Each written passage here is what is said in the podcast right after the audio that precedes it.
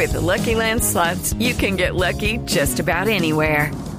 This is your captain speaking. Uh, we've got clear runway and the weather's fine, but we're just going to circle up here a while and uh, get lucky. No, no, nothing like that. It's just these cash prizes add up quick. So I suggest you sit back, keep your tray table upright, and start getting lucky. Play for free at LuckyLandSlots.com. Are you feeling lucky? No purchase necessary. Void where prohibited by law. 18 plus terms and conditions apply. See website for details.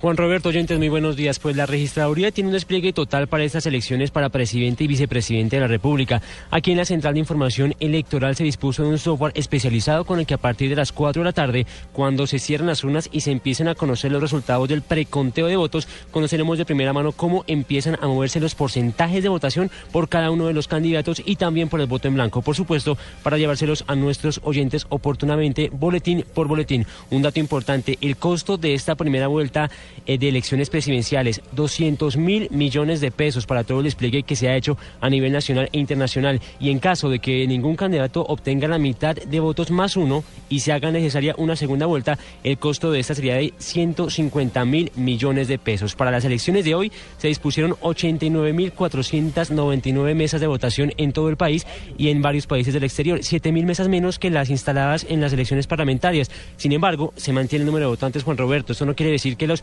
votantes que estaban en estas 7.000 mesas queden sin su derecho al voto, porque fueron reacomodados en otras mesas para que puedan votar. El potencial electoral para estas elecciones, 32 millones 500 mil electores.